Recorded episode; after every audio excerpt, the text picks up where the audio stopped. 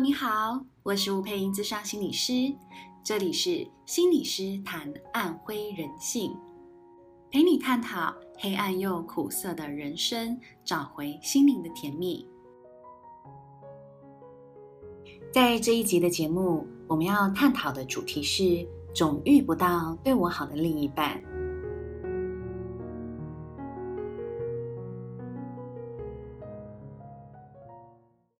亲爱的，有没有人说你是渣男渣女吸引机呢？最近有一部我很喜欢看的韩剧，叫做《机智牢房生活》，里头的女主角非常的可爱，也非常的甜美，但她每一次都被她的好朋友们取笑，说她是“垃圾收容所”，也就是她每一次都会遇到“垃圾男”。你有没有也曾经被你的朋友这样取笑、嘲弄过呢？你有没有你的朋友常常在好奇，为什么你遇到的男性或女性都是烂桃花？如果有，那我们这一集的探讨主题，其实就带你去理解多一点的自己，究竟发生什么事了。那这一集节目，我会把这个主题分成两个部分。一部分我们会去探讨自我价值的设定，另外一部分就是另一个专有名词，叫做幸福上限假说。好的，我们先来谈谈第一个自我价值设定了。你知道吗？你有多高的自我价值，就会吸引到相对程度的伴侣哦。你可能会非常的反对。觉得是身旁条件限制种种的原因啊，你没有太多选择。嗯，我们通常就说，当我们开始工作之后，我们生活圈会开始变得比较固定嘛。那有些人就会觉得啊，我也只能从身旁这些我所认识的人挑选起。可是现在我想要稍微挑战你一件事情是，如果现在我请你想象你的天菜朝你走过来。啊像我的天菜，我常会说是孔刘啊、金城武啊。哦，那我不晓得男生的天菜是谁。有些人会觉得是侯佩岑、范冰冰、林志玲。啊、你可以闭上眼睛去想象一下，他们微笑的朝你走过来。请问，这时候你的心里在想些什么呢？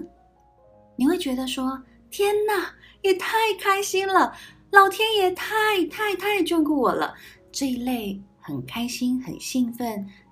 肯定的语句吗？还是觉得怎么可能？诈骗集团吧？你戴面具的吧？啊，我怎么可能配得上他？我会不会高攀对方了？还是他怎么可能会喜欢我？他到底会看上我哪一点？这一切是不是太过虚幻了？你会不会是后者这些自我怀疑或否定的语句呢？好的，如果啊天菜实在太高不可攀了，那么我们把美好的形象往下降，原本那完美一百分，那请问降到多少分的形象，在你面前你才能感觉可以舒服自在的跟对方交谈相处呢？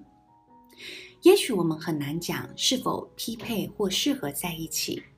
但往往能够跟你在一起的人，有可能是让你感觉比较舒服跟心安的。你很可能觉得对方配不上你，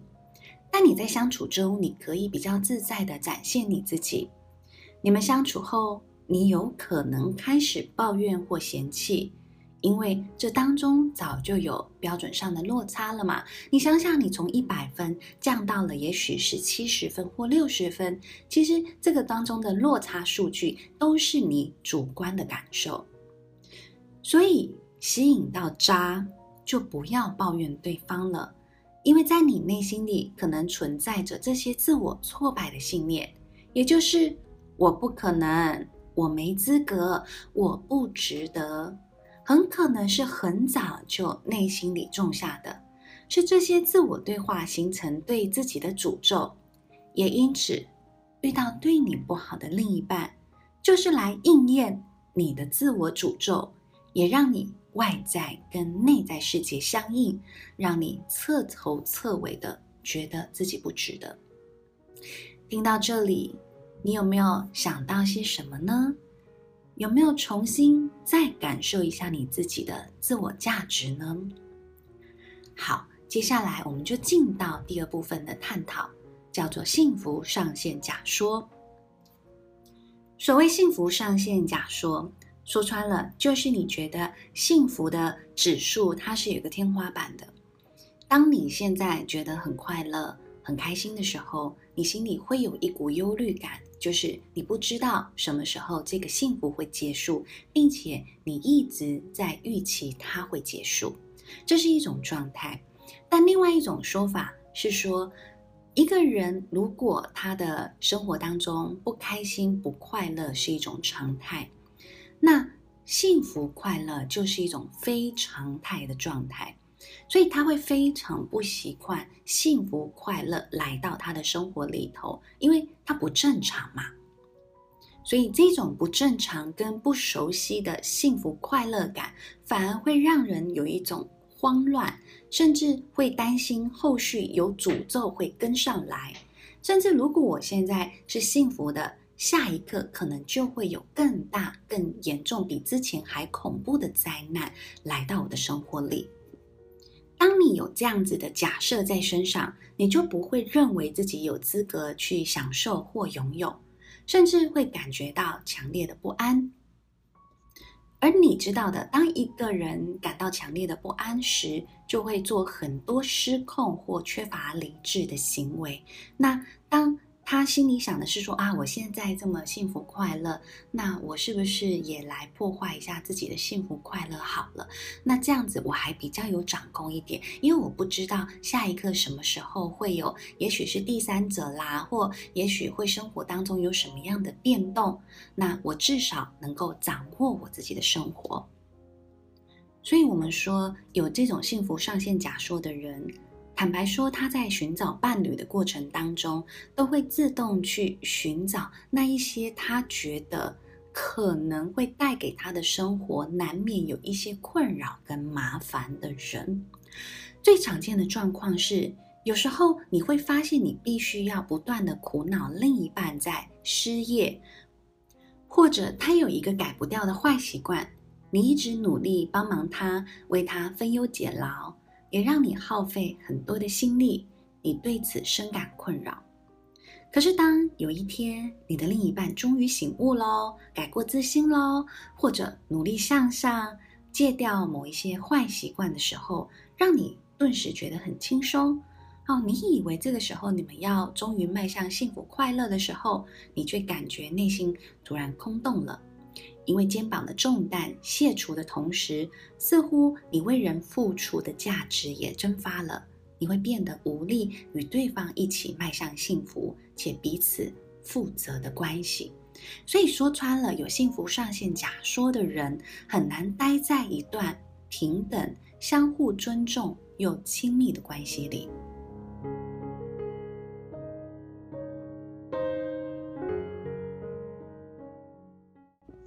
我曾经就听过一个这样子的故事，有一个男性呢，他因为过度肥胖，然后到减肥诊所去，想要让自己可以瘦下来。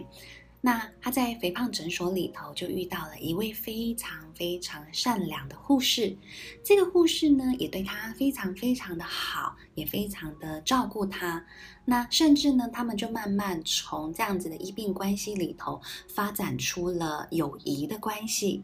那这个男性就会觉得非常的特别，因为自己其实很过度肥胖嘛。你想，一个过度肥胖的人，难免他在自尊心或自我价值感其实是没有这么高的，所以他就觉得哇，一个这样子有专业背景的护士，然后甚至其实人也非常的清秀，也非常的温柔跟善良，那愿意跟他呃在一起的这样子互动过程当中，这个男生其实他就很你知道心花怒放，因此。他因为被这个护士很感动，他就会觉得说，一个这么好的女孩子要跟我在一起，那我一定要更加更加的努力，让自己尽快的瘦下来，回到之前那样虎背熊腰，然后非常壮硕的那样的体态，这样才对得起对方嘛。然后这个男生也真的他不让人失望的，他花了半年的时间，非常努力的瘦身。这个女生也一直陪在他身边，照顾他、呵护他，对他也是百般的付出。那他真的对这个女孩好感动。半年之后，他真的瘦下来了。瘦下来之后呢，也不知道为什么，他觉得这个女孩对他的心思好像没有以前那么细腻。他觉得这个女孩。好像开始觉得没有什么可以帮到这个男生了，因为这男生其实瘦下来之后，他其实自信心也增长了，对生活的控制度也提高了，也去找了一份非常安稳的工作，然后就是一直持续过着一个非常稳健，并且越来越能够对自己生活负责的一个状态。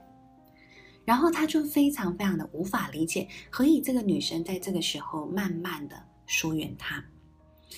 他也跟这个女生试着去谈这种感受，因为这个感觉差距太大了。以前是这么呵护细腻，但是现在却变得疏远，然后甚至有一点陌生。然后他跟这个女孩子谈，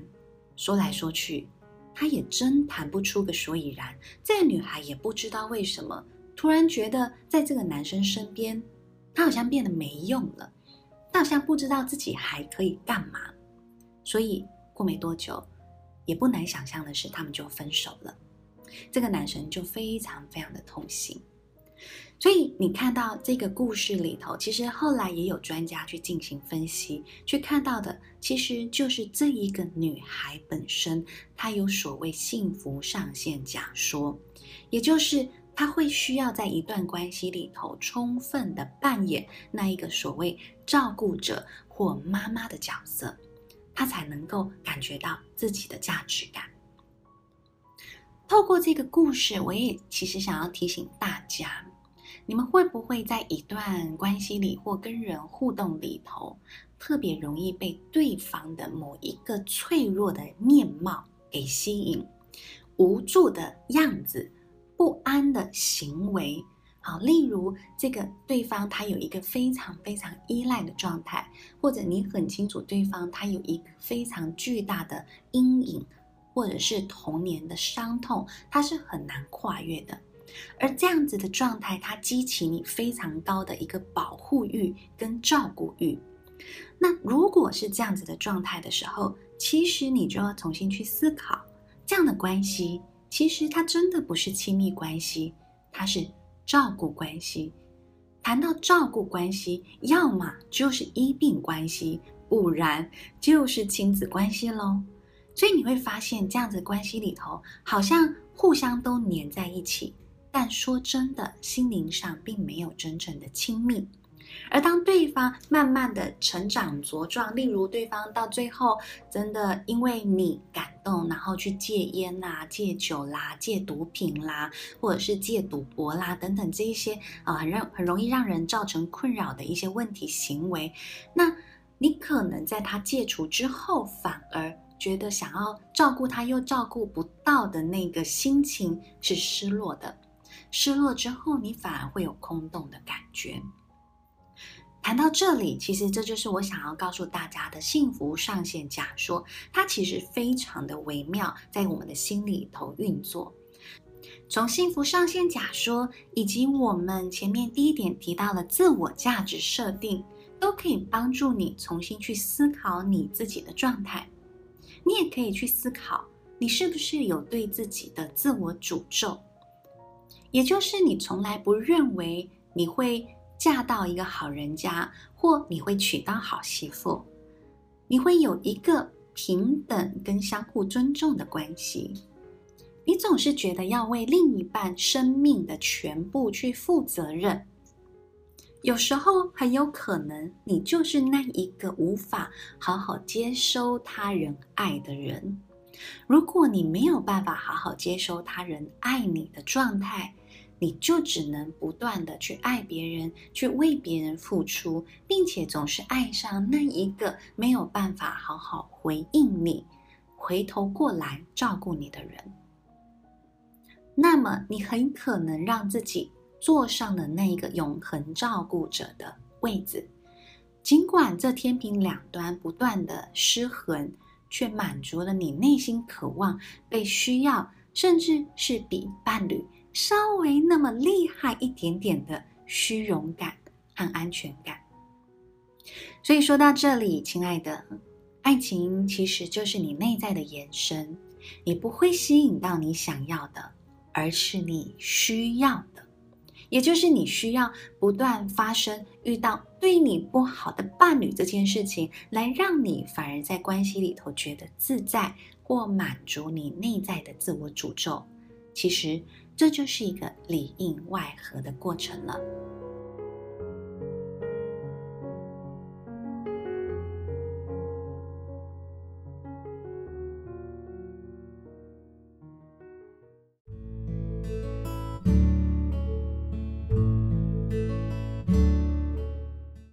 这集节目能触发你有更多的反思，也欢迎你把这集节目的内容分享给你身旁需要的伙伴，让你的伙伴可以跟着你一起成长喽。